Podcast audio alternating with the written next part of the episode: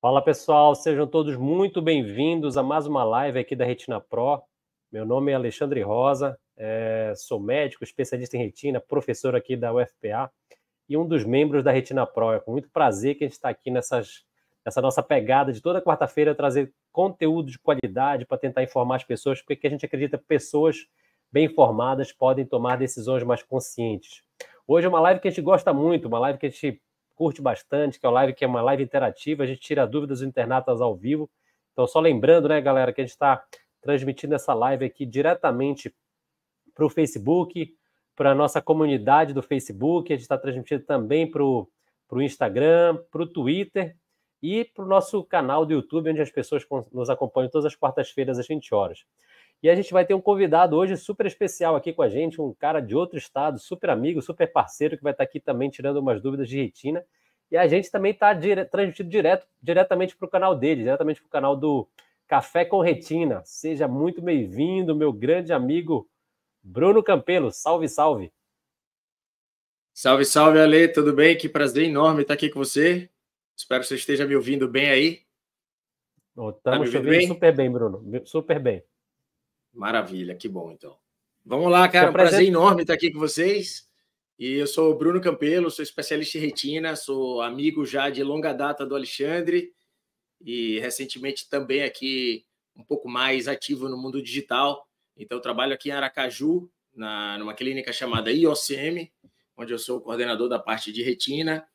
E no Instagram, Bruno Campelo, e no YouTube, Café com Retina onde a gente tenta, junto com essa ideia do Retina Pro também, é, passar o máximo de informações de qualidade é, sobre oftalmologia e especificamente, no meu caso, sobre retina. E vamos lá, vai ser um prazer grande estar aqui com vocês. Legal. E Bruno, e só uh, o, o arroba do teu canal no Instagram é arroba DR Bruno Campelo, é isso? Tudo junto, né? Bruno Campelo, isso aí. Legal, bacana. Bom, Bruno, então a, a live de hoje é uma live que a gente como eu falei, a gente gosta bastante, uma live interativa. E aí, só fazendo a, a enfim, a, as considerações que ele sempre faz no início de toda live como essa, né? Que o oftalmologista que acompanha a pessoa, que é a pessoa mais indicada para poder esclarecer as dúvidas melhores, que vai ter todas as informações, diagnóstico, exames, para poder é, dar as melhores informações sobre o caso específico de cada paciente. Mas, em geral, os pacientes, ou pelo menos os internautas, colocam aqui algumas dúvidas pontuais e podem estar uh, alguma coisa para nos. A gente pode acrescentar alguma coisa uh, na doença deles, né? Então, só lembrando, galera, que vocês estão nos assistindo aí nos diversos canais, entre aqui no, no chat do YouTube, coloque a sua dúvida aqui do lado e a gente vai interagir com vocês aqui pelo canal do YouTube, é onde a gente consegue puxar as perguntas. E aí, Bruno, vamos direto e reto, cara, que essa live costuma ser bem corrida, costuma ter bastante pergunta. E aí, ó, tem uma, uma pergunta aqui da Rita, ela falou: sou alta míope, estou com degeneração na mácula no olho esquerdo, só tenho a periférica e o olho direito está bem fraco. Ah, Brunão, comenta aí a respeito de degeneração ah, de retina em pacientes automíopes. Tem alguma coisa que possa ser feita? Bom, essa é uma, é uma patologia que a gente sofre bastante, né? Os pacientes automíopes, eles costumam ter um crescimento um pouco exagerado do olho, né? Então, para quem não para quem não conhece é, dessa doença, ela começa a fazer o olho com que o olho vá crescendo e isso acaba mudando um pouco as conformações anatômicas desse olho. E uma das alterações do míope, do alto míope, é justamente deixar a retina mais fina, causando degenerações ah, tanto na periferia, que podem predispor ao descolamento de retina, mas também alterações, né, à medida que o tempo passa, ela pode causar alterações também no que a gente chama de mácula, na parte central da retina, onde a visão é formada, a nossa visão principal, de visão de detalhes, que a gente usa para dirigir, para costurar, né, para ler. Então, toda vez que essa miopia acaba cometendo, degenerando essa região chamada mácula, acaba tendo um comprometimento visual mais severo. Né? E isso daí, infelizmente, ainda não tem uma cura. Né? Quando a gente tem uma degeneração da retina é, central e essa degeneração é uma, de uma forma atrófica, ou seja, já cicatricial, a gente só pode ajudar os pacientes com algumas lentes ou filtros ocupacionais especiais, né, que fazem com que ele tente ter uma melhora no contraste, uma diminuição no ofuscamento, né, além do, do, da lente normal de grau. Às vezes, em alguns casos, quando esses pacientes têm nessa degeneração a formação de uma membrana, aí sim a gente pode fazer algumas aplicações intravítreas, melhorando um pouco a visão desse paciente, mas é, infelizmente é uma doença que ainda nós não temos uma cura definitiva para ela, né? A gente ainda sofre bastante nós, os nossos pacientes. Não sei se você concorda ou você quer acrescentar alguma coisa a mais. Não, é isso aí. Acho que só queria que você explicasse um pouquinho melhor o que é essa membrana, o que é essa, essa coisa que pode dar na mácula, né? Pode dar um pequeno sangramento ali na, na região da mácula dos pacientes. Queria que tu me um pouquinho mais esse comentário sobre essa, essa lesão na mácula dos pacientes míopes, que já que ela falou que ela tem uma degeneração da mácula também. Perfeito. Então, gente, é o seguinte: quando você vai formando aquela, aquela, aquela retina do míope, ela é uma retina que vai ficando mais frágil.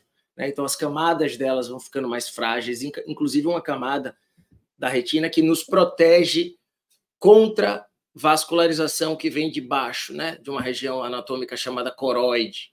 E aí, quando essa retina está frágil, o que acontece é que esse vaso ultrapassa essa membrana protetora e forma uma membrana de sangue né, causando uma mancha central nesses pacientes chamada membrana neovascular. Tá? Para isso, a gente tem um bom controle, um tratamento com as aplicações intravítreas.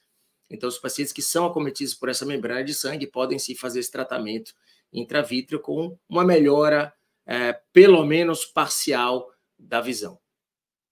Legal, bacana. Pessoal, pessoal que está nos assistindo aí, lembrando mais uma vez, que está nos acompanhando no Facebook, no Twitter, nos outros canais, entra aqui no, no chat do YouTube para a gente poder conversar com vocês e estar tá tirando algumas dúvidas do internautas aqui ao vivo. Especial de outra, de outra cidade, doutor Bruno Campelo aí.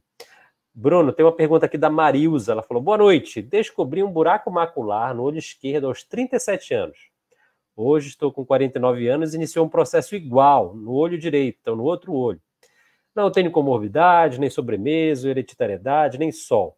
O que, que se sugere? Então, ah, eu acho que ele tá, talvez esteja querendo saber um pouquinho da, da causa do buraco macular, né, Bruno? Quais as possíveis causas é, para um paciente ter buraco macular? Começou primeiro com 37, agora com 49, aparentemente está formando um buraco no outro olho.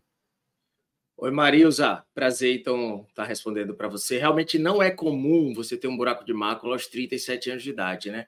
O buraco de mácula ele acontece porque, com o tempo, né, fatores senis, predisposição hereditária pode, pode ter relação, mas por alguma razão a, a retina é mais ou menos assim, tá? Lá na mácula. E por alguma razão, forças de tração começam a afastar essa, essas, essas membranas que deveriam estar coladas lá na fóvea, lá na mácula. E aí isso começa a causar um buraco no centro, chamado buraco macular. Tá?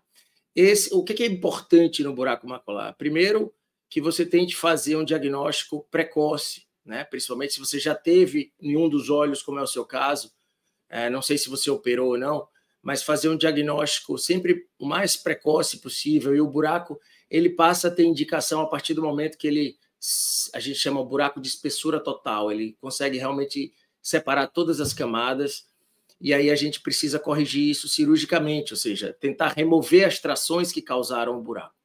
Então, o que é, é importante? Fazer um diagnóstico precoce, porque o tratamento é cirúrgico, ou seja, você precisa realmente operar. A cirurgia chama vitrectomia, onde a gente remove essas trações, coloca um gás no pós-operatório e o paciente faz aquela famosa posição de cabeça, né? onde, dependendo de cada cirurgião, ele passa o um número de dias com a cabeça baixa, né? normalmente o que a gente chama de pronoposição. E aí, usualmente, a gente tem um índice de sucesso bastante bom com as cirurgias de buraco macular, conseguindo restabelecer, principalmente em casos precoces, em caso que você age rápido, a gente consegue restabelecer uma, uma porção muito boa da visão, às vezes, muito, muitas vezes restabelecendo até a capacidade de leitura, direção, costura e tal. Né, Ale? Perfeito, isso mesmo. É, Bruno, tem mais uma pergunta aqui uh, do Mauro Ferreira, vou colocar aqui na tela para a gente poder acompanhar. E aí ele fala: Boa noite, doutor Alexandre. Fiz uma cirurgia de catarata no dia 11 de novembro, então tem 11 dias de cirurgia aqui. A visão ainda está embaixo Ocupado, desde já agradeço. Então, a, o caso é o seguinte, Bruno: um paciente com uma cirurgia de catarata recente com aparecimento de moscas volantes. O que, que você orienta uh, nesse caso? Bom, é, Mauro, é, seja bem-vindo. Na verdade, a gente precisaria saber como é que estava seu exame antes. É muito frequente o paciente, às vezes, já ter um pouco de descolamento do vítreo, que são essas moscas volantes, antes de operar a catarata. Apenas quando, como ele está com a catarata, isso diminui a sensibilidade dele em perceber essas moscas, tá?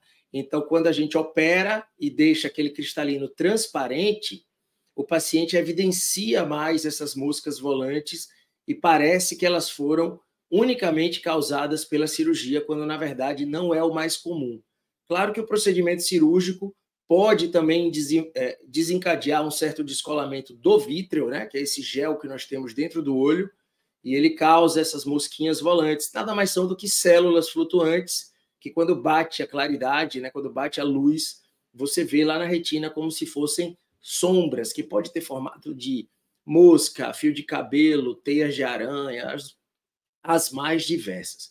Mas eu acho cedo para você ficar preocupado, porque normalmente você percebe inicialmente essas moscas volantes mais intensas e elas tendem a se acomodar um pouco mais à medida que o tempo passa, porque elas se depositam um pouco por gravidade, saem ali do seu eixo de visão, e isso vai lhe dando um pouco mais de conforto visual, sim, podendo até restabelecer por completo.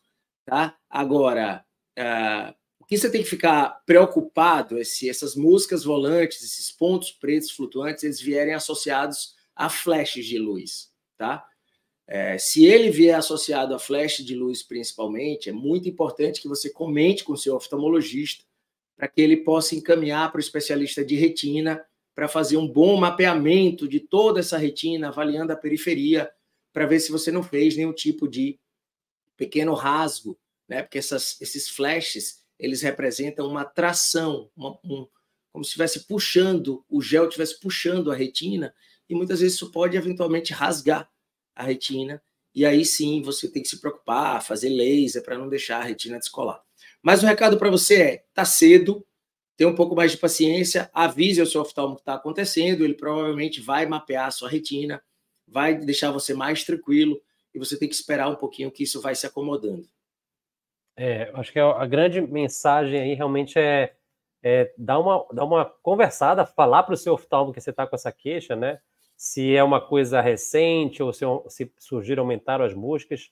Eu acho que, como o Bruno falou, o mapeamento de retina, que é o exame do fundo do olho com a, com a dilatação da pupila, é uma boa opção né, para você poder dar uma olhada, porque, enfim, pode, na grande maioria dos, dos casos, como o Bruno falou, na esmagadora maioria, não costuma ser nada grave, uma, uma, uma, alteração no vítreo, mas em percentual pequeno de pacientes pode ter alguma coisa associada na retina ali que precisa dar uma olhadinha com um pouquinho mais de cuidado.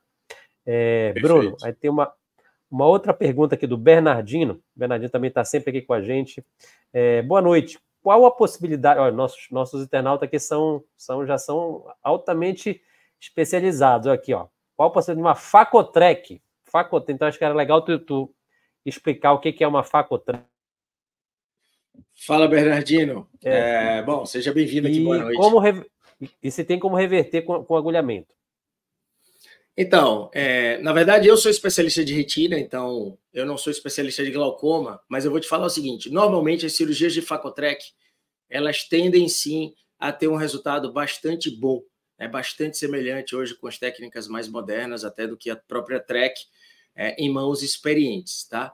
Quando essa cirurgia entra em falência, existe sim a possibilidade de fazer o agulhamento. Eu não saberia lhe dizer, até porque, como eu te disse, não sou especialista de, de glaucoma, os, os dados mais perfeitos sobre como é esse resultado do agulhamento, mas eu sei que sim que ele pode ser feito e muitas vezes restabelece a filtração, melhorando a sua pressão intraocular. Então, acho que você tem que comentar com o seu com o seu oftalmologista, ele já deve ter comentado isso com você, provavelmente, né? Porque você sabe do que do está acontecendo.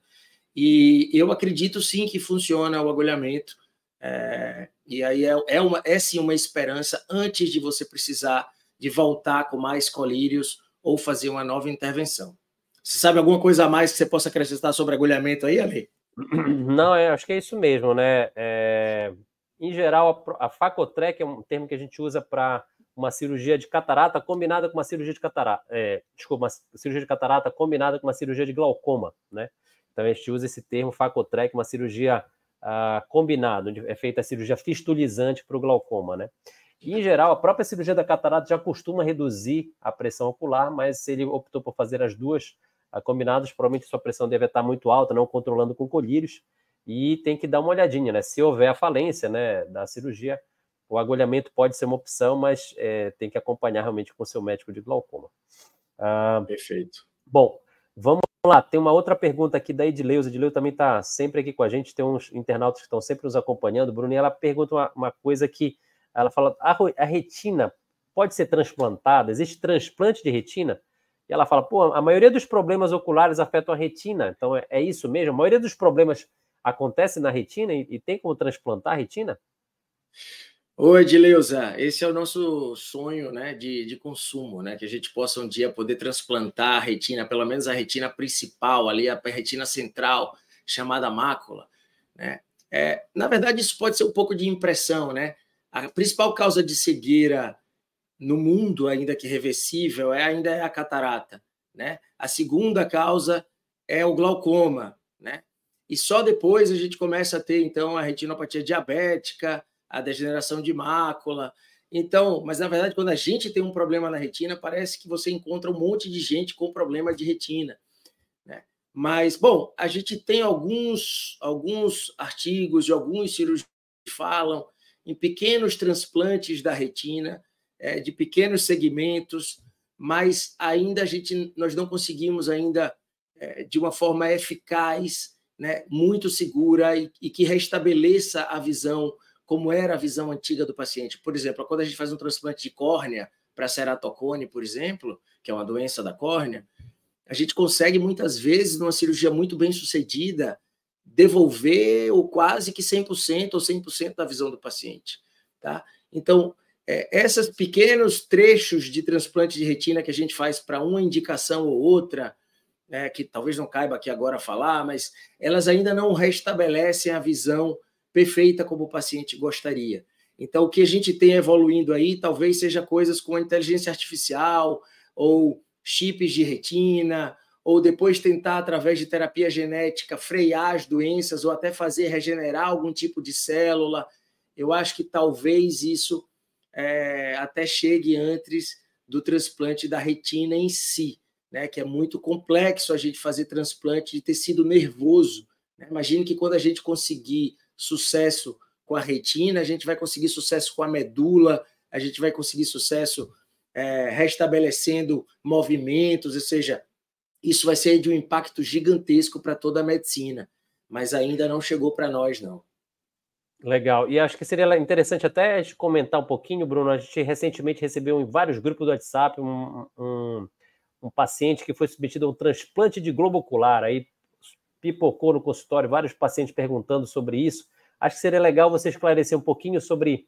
É, você leu essa matéria também, né? A gente Sim. até discutiu um grupo que a gente participa.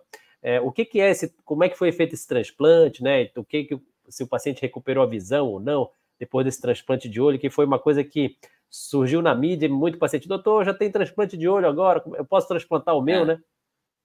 Então, gente, o que aconteceu? Agora eu vou dar minha opinião pessoal, tá? É, tá. O que aconteceu foi que esse paciente teve uma lesão facial muito importante, tá? E uma das coisas que resolveram fazer foi tentar um transplante de todo o globo ocular, tá? Isso foi realmente feito.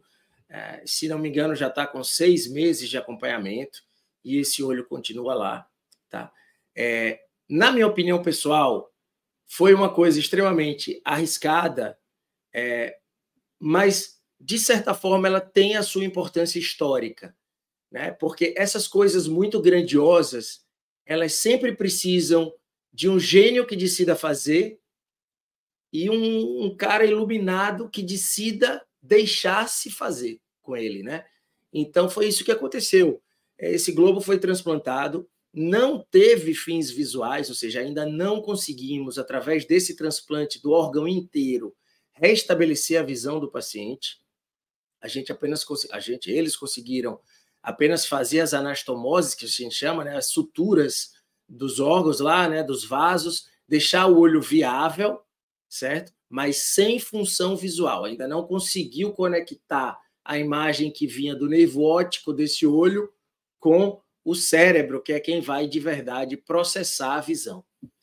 Só que abre aí um, uma possibilidade, né? Nunca se pensou que se conseguiria transplantar o órgão inteiro do olho e já foi um primeiro passo. Tá? Falta todo o resto da parte neurológica para que a gente transforme um ganho anatômico, ou seja, implantar o globo, num ganho funcional, ou seja, interpretar a visão que está chegando por esse olho lá no cérebro. E acho que ainda vai um bom tempo, mas nosso coração sempre se enche de esperança. Quem gosta de ciência e quem gosta de pesquisa dá valor a esse tipo de coragem, tanto do cirurgião quanto do paciente que se deixou submeter. Concorda, Ale? É, eu acho que é isso mesmo, né? Então, é, acho que abre uma. uma acende-se uma luz no final do túnel, né? A gente Exato. nunca teve essa oportunidade de ter um, um, um globo ocular sendo colocado num, em outra pessoa, né? Obviamente, esse globo ocular, como você falou, ainda não enxerga, né? Mas é, hoje é a primeira vez que a gente tem, é, pelo menos na medicina, a, essa, essa luzinha se acendendo, né? Mas só por curiosidade, lá, talvez aí, só por curiosidade para o internauta, né? É, é uma analogia bacana é as lentes intraoculares, né? Aquelas lentes que hoje a gente coloca dentro do olho para o paciente enxergar de novo perfeito e retomar, às vezes, visão até de longe e perto. Imaginem que, sei lá, talvez 30, 40 anos atrás, não existia essa lente. A gente tirava o cristalino do paciente, ou seja, a catarata, e depois a gente era obrigado a botar óculos de mais 12 graus. Então, imagina aquele óculos bem grosso para o paciente. No dia que o primeiro cirurgião disse, eu vou colocar uma lente aí dentro, provavelmente muitos outros disseram, você é louco, vai dar uma infecção, vai dar uma rejeição, não faça, não faça. Né? No entanto, alguém tentou e alguém se deixou fazer. E hoje nós temos essas maravilhas que hoje são as lentes intraoculares em restabelecer a visão. Só por curiosidade. Perfeito, isso mesmo. Ah, então, realmente, a medicina precisa desses avanços e às vezes eles parecem tão isolados que a gente vai conectando as coisas e depois elas começam a se fazer sentido lá na frente. Bruno, tem uma pergunta aqui da Viviane. Falou, é, então, mais uma vez, pessoal que está nos assistindo aí no, no, Facebook, no Instagram, no Twitter, entra aqui no, no, YouTube, coloca a sua dúvida aqui no chat. Está com um convidado especial aqui, doutor Bruno Campelo de Aracaju. Uh, e a Viviane perguntou aqui: sou automíope, fiz uma vitrec, uma vitrectomia, né, uma cirurgia de retina, 15 dias com gás. Minha visão está ruim. Na primeira revisão, o médico disse que já estou com catarata no olho de vitrectomia. Isso é normal? Então, uh, duas perguntas, Bruno. Uh, ah, 15 dias já é suficiente para poder ter uma ideia de a, a incidência de catarata após cirurgia de retina? Bom, Viviane, seja bem-vinda. Olha só, 15 dias para quem bota gás, claro que isso depende um pouco de que gás foi colocado, existem tipos de gás com durabilidade diferente. Normalmente, para um caso de escolamento de retina, eu acredito que tenha sido optado por fazer C3F8. Então, é normal que você fique com a visão embaçada, uma sensação de que tem uma água solta, uma bolha flutuando no seu olho, e isso faz com que muitas vezes você veja duas imagens ou imagens distorcidas, e isso é normal até o 15º dia de cirurgia, não precisa você ficar aflita, tá? Esse gás vai retomar e vai ser reabsorvido, ou seja, vai desaparecer sozinho, e se a sua retina tiver ficado colada, você vai restabelecer sim é, uma melhora visual. Qual melhora visual vai depender de quanto tempo você ficou com essa retina descolada, tá? Bom, com relação à catarata, a gente tenta ao máximo durante o procedimento de vitrectomia evitar é, um contato maior ou uma aproximação com o cristalino, para que você não tenha desenvolvido essa catarata de uma forma mais precoce. Tá? Mas apenas o fato de colocar um gás no seu olho, apenas um fato de você ter feito a vitrectomia, isso por si só já vai acelerar um pouco a catarata. Né? Então, isso depende de que idade foi, do grau de, de que idade você tem, de qual foi o grau de dificuldade da sua cirurgia. Mas só o fato da gente entrar numa vitrectomia, colocar um gás, isso já aumenta a chance de você acelerar o processo da catarata. Mas fique tranquila, porque a prioridade é sempre a retina. Seu médico tem que se preocupar em salvar sua retina. Porque a catarata, depois você vai lá, opera e fica boa. Restabelece completamente. Mas a retina não. Se ela não ficar colada, você vai perdendo visão a cada dia que você tem essa retina descolada. Então, o seu foco principal tem que ser, doutor, a retina está ficando colada? Está colada? Está bem sucedida a minha retina? A catarata, caso aconteça, você vai resolver depois com tranquilidade, implantar a lente e restabelecer sua visão. Legal, acho que na mesma pegada, Bruno, já vou colocar uma pergunta aqui da Mônica. É, qual, qual o tempo máximo a partir do descolamento de retina para ter um, um bom resultado na cirurgia? A gente aqui está falando de recuperação pós-cirurgia de retina. Bom, o que é que eu digo aos meus pacientes? É, o fator principal para determinar quanto você vai melhorar da sua retina vai ser quanto tempo você ficou com ela descolada. É por isso que é uma urgência. Por isso que existe uma necessidade que a gente opere a retina o quanto antes, né, uma vez que é diagnosticado. Ah, bem, eu costumo dizer que eu, eu vejo mudança, eu vejo melhora com a retina colada, sem catarata, ou seja, em condições normais, tá? Ah, eu vejo que os pacientes se referem melhor até entre quatro e seis meses pós-cirurgia. Tá? Isso a gente vê muito, vê no descolamento, vê na cirurgia de buraco de mácula, vê na cirurgia de membrana epirretiniana. Provavelmente porque existe uma, uma reacomodação da retina, que ficou um tempo descolado ou alterada, e isso aí vai levando um tempo até que essas reconexões sejam todas feitas de forma precisa. Então, eu, não sei se o Alexandre discorda um pouco desse tempo, mas eu costumo ver uma certa modificação para melhor de quatro, até quatro a seis meses de tempo máximo. Eu acho que é isso mesmo, né? A recuperação costuma ser lenta mesmo após uma cirurgia de retina. Lembra que a, a retina, quando sai do lugar, né, ela volta para o lugar, às vezes as células precisam se realinhar, lá isso demora um pouquinho, né? E aí, obviamente, quanto mais cedo, né? Eu, eu faço a seguinte analogia para meus pacientes, Bruno. Então, imagina que você quebrou um braço. O que, é que acontece quando você quebra o braço? Né? Você vai direto no pronto-socorro, conecta no lugar e aquilo volta a funcionar, volta a mexer, volta a ter a mesma força. Agora, imagina por exemplo, o paciente que chega lá com você, olha, estou com um mês de descolamento de retina. Imagina se você tem essa mesma analogia, olha, você quebrou o braço e vai depois de um mês no médico para ele colocar. Você vai colocar no lugar, mas não vai ter a mesma força, não vai ter a mesma mobilidade. Obviamente, a gente está falando de órgãos diferentes, mas só para o paciente poder entender essa analogia, é interessante ele poder compreender. Então, obviamente, quanto mais cedo ele puder colocar essa retina no lugar, né, quanto mais cedo ele puder ser submetido à cirurgia, mais chance ele tem de ter uma recuperação boa da visão, né?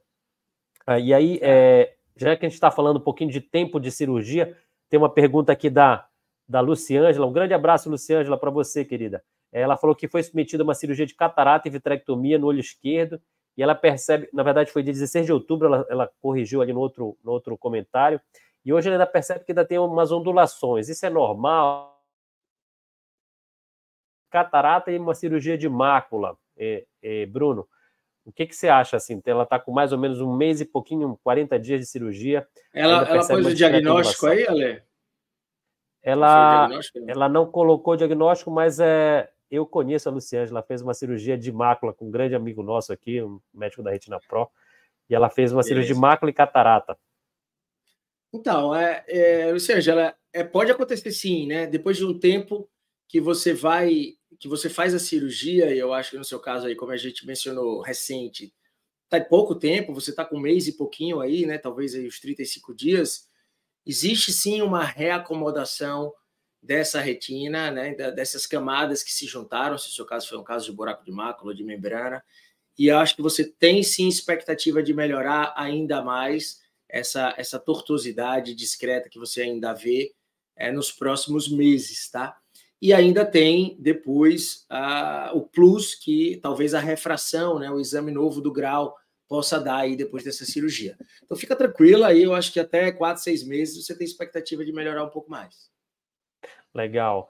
Bruno, a gente costuma encerrar por volta de 40, 45 minutos, só para poder te posicionar aqui, que a gente já está com meia hora de live, né? Como é uma live muito interativa, passa muito rápido o tempo, a gente vai batendo papo aqui, vê que é uma coisa bem, bem e a ideia, Bruno, é isso mesmo, é a gente trazer informações do dia a dia, né? O que a gente fala no consultório. Então, não é, não é o, o medicinês, a ideia é que a gente traga informações ah, práticas para os pacientes. Aí eu vou te colocar uma outra pergunta aqui, ó, da Eleni. Ela falou: boa noite, fiz vitrectomia nos dois olhos para descolamento de retina. E agora estou com edema nos dois olhos. Fiz o CT e constatou. Isso tem cura? Pois a, vis a visão embaçou demais, né? Então, a gente não sabe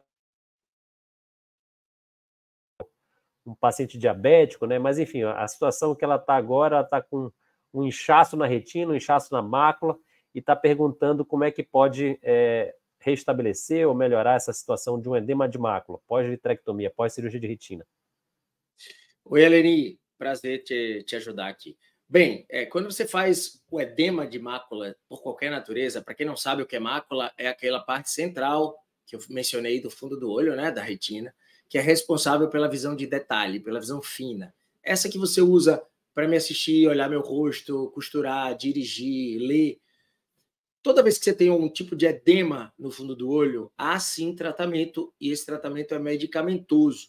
Nós muitas vezes fazemos uso ou de colírio, quando um edema mais, mais leve pode ser tentado, e quando isso não funciona, nós partimos para os procedimentos que a gente chama intravítreos, que são injeções que nós fazemos no fundo do olho para melhorar esse edema, isso aí de forma, é, seja ele com uma substância chamada anti-VEGF, ou seja com próprio corticoide, né, que também pode ser feito no fundo do olho para melhorar o edema. Então, depende de qual é o seu caso e por que, que o seu médico acha que você está desenvolvendo esse edema. Tá? Se não for nenhum problema mecânico lá na retina, ou seja, nenhum problema anatômico, mudando essa conformação anatômica da sua retina. Provavelmente é um edema, é, digamos, metabólico, vamos dizer assim, para vocês entenderem mais fácil, ou seja, da própria estrutura da retina, ele vai lá, faz umas aplicações, seja de anti-VEGF, seja de corticoide, e costuma ter boa resposta, restabelecendo sua visão. Sensacional. Bruno, vamos lá. Tem mais umas perguntas aqui para gente, antes da gente terminar nossa live. Aí tem uma pergunta da Tassiana, também está sempre aqui com a gente. Um grande abraço, Tassi. Ela falou: tem moscas volantes no escuro, junto com um pouco de luz que entra pela brecha da janela. Se eu piscar meus olhos bem rápido e movimentar rápido de um lado para o outro, vejo um tipo de luz. O que, que é? Então, deixa eu dar uma. uma... Nesse caso da Tassiana, esses flashes de luz eles podem acontecer pelo próprio descolamento de vidro, mas uma coisa que o, o Bruno já até falou, né? Ah, esses flashes eles costumam aparecer por alguns pontos de tração. O vidro pode estar puxando a retina. E é o que eu sempre falo para meus pacientes: se você sabe que tem alguma coisa que provoca, que aumenta essa tração, né, que aumenta essas pulsões, tente não fazer. Não né, é muito comum às vezes paciente.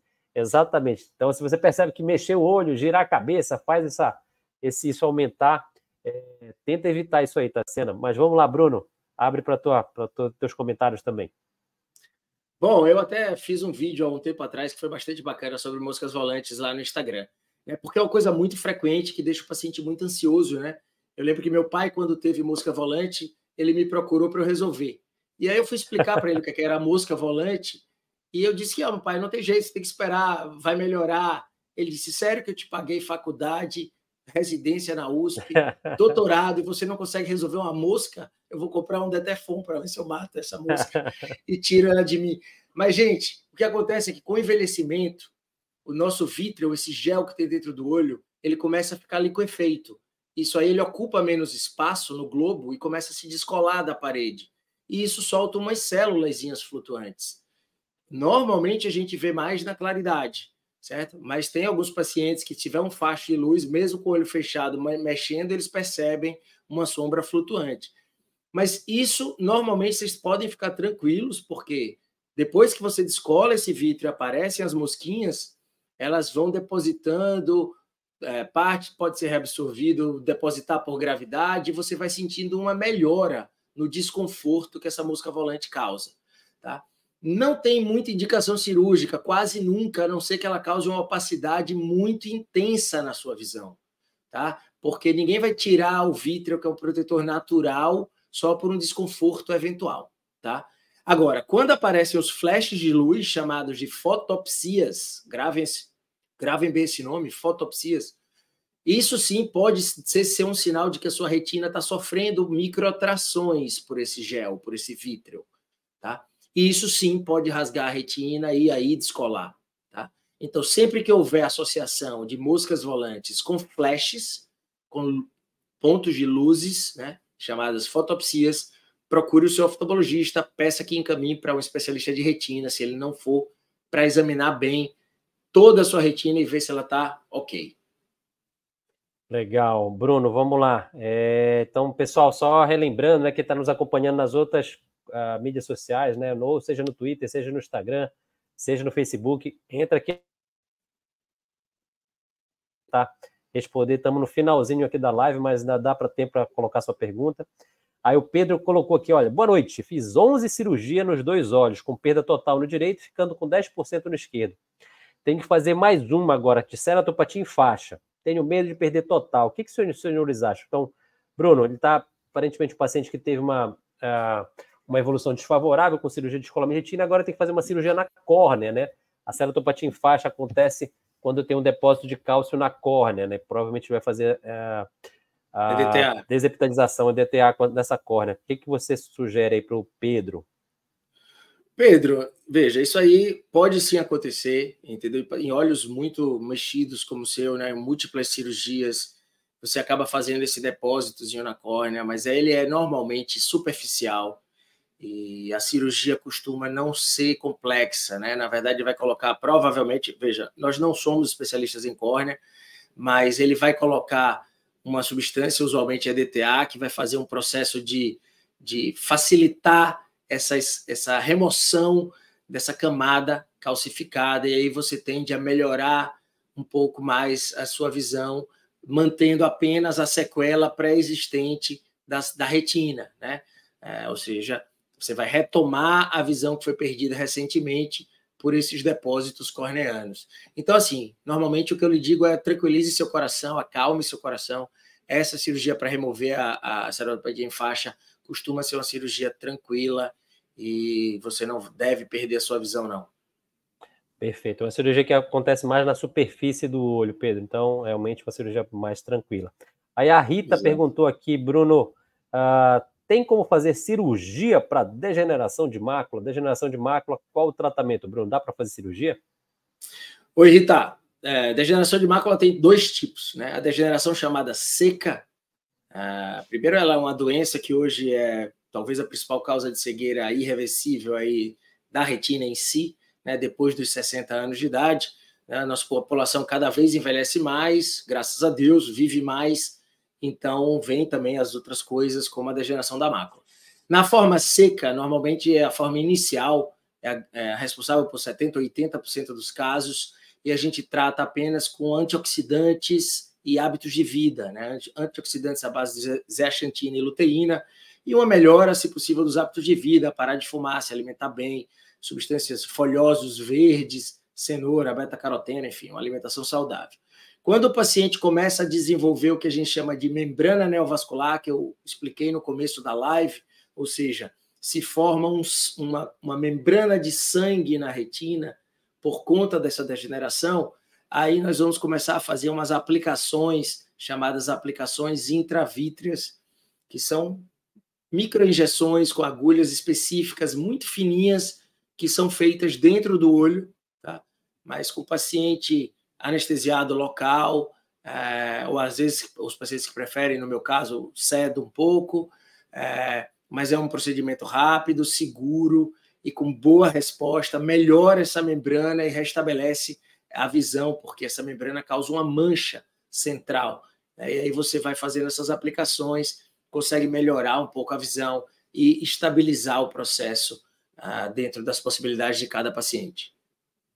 Perfeito. Então, hoje o tratamento mais efetivo, uh, dependendo do tratamento, dependendo do tipo de membrana, né? Se for essa forma que você falou, são ainda as injeções, né? Bruno, estamos chegando aqui 40 minutos de live, né? Eu queria agradecer a sua participação, foi sensacional, né? Te falei que essa, essa live passa super rápido, no piscar de olhos aqui, o pessoal interage bastante. E aí eu queria, tipo, te pedir uma coisinha. Deixa as tuas recomendações finais, fala mais uma vez aí do teu projeto, Café com Retina. Quem quiser entender um pouco mais sobre doenças da retina, acompanha o Bruno lá no Instagram. Tá fazendo um trabalho também sensacional no Instagram. Fala um pouquinho, deixa suas recomendações finais e deixa suas redes sociais para a galera te seguir aí. Lembrando que isso também está transmitido para o teu canal né, no YouTube. Estamos ao vivo aí para o pessoal do Café com Retina aí. Perfeito. Primeiramente, Ale, dizer para você que pô, é um prazer imenso estar aqui com você. Você é um amigo do peito já de anos e anos e anos. Então, é, espero que seus, seus seguidores peçam para voltar mais vezes, porque eu poderia fazer uma live com você de um dia inteiro, falando do que a gente gosta, do que a gente ama. Eu, eu amo pacientes e amo retina, então gosto de falar do jeito que o paciente sabe entender. Então, estou sempre às ordens quando você precisar. Minha dica para vocês é cuidem sempre dos olhos, né? Eu, eu até fiz uma postagem recente sobre os olhos da cara. Né? Esse ditado não é de graça, isso é muito precioso. Né? Por isso que a gente fala que custa os olhos da cara. Então, cuidem bastante. Todos os pacientes que tiverem qualquer tipo de história familiar, de doença oftalmológica, seja de retina ou seja de qualquer outro tipo, procurem ter um cuidado especial, né? procurem o seu oftalmologista é, todos os anos, principalmente, né, ou pelo menos todos os anos. Né, evitem e tomem cuidado para não irem a profissionais não médicos cuidar da sua visão, certo? Então, esse fica um recado que também é importante. E sempre procure se informar com pessoas certas, tá? Então, o Retina Pro é um exemplo, é um canal fantástico que tira todas as dúvidas de forma séria, com profissionais sérios. E se quiserem me acompanhar, para mim vai ser um prazer gigante, tanto no Instagram que é arroba doutor Bruno Campelo, arroba DR Bruno Campelo. E eu tenho um canal no YouTube chamado Café com Retina, onde a gente fala de medicina em geral, de oftalmologia e às vezes de filosofia. A última eu falei sobre, sobre mídias sociais, né? Para onde nós vamos, né? Falei uma bastante bacana também sobre é, indução de comportamento TDAH cerebral por uso de telas. Então tem um monte de assunto bacana, vocês serão sempre muito bem-vindos. E Ale, você mora no meu coração, sempre que precisar, estou aqui. Beleza, valeu, Bruno. A gente se vê daqui a pouco nos bastidores. Um grande abraço. Até daqui a pouco. Abraço, gente. Tchau, tchau. Galera, é, muito obrigado a todos vocês que ficaram aqui com a gente até o final, né? Então, lembrando que esse é um conteúdo que a gente produz de forma gratuita para todas as pessoas que podem uh, ter algum tipo de afinidade com esse conteúdo. Se você conhece alguém que pode ter uh, se interessado por saúde ocular, doenças visuais, compartilhe esse conteúdo. Não esquece de deixar seu like aqui, ó, deixa o seu like aí nesse vídeo. Ah, clica no sininho aí também, que você vai ser avisado todas as quartas-feiras quando começar essa live. Meu muito obrigado a todos vocês. É com muito prazer que a gente faz esse conteúdo para você. Né? Se você não teve seu, sua resposta respondida hoje, continua nos acompanhando. Em algum momento a gente vai te ajudar. Fica tranquilo, a gente vai responder a sua pergunta. Ah, meu muito obrigado a todos vocês. E é um prazer estar com vocês. A gente se vê toda quarta-feira, 20 horas. Tchau, pessoal. Até mais.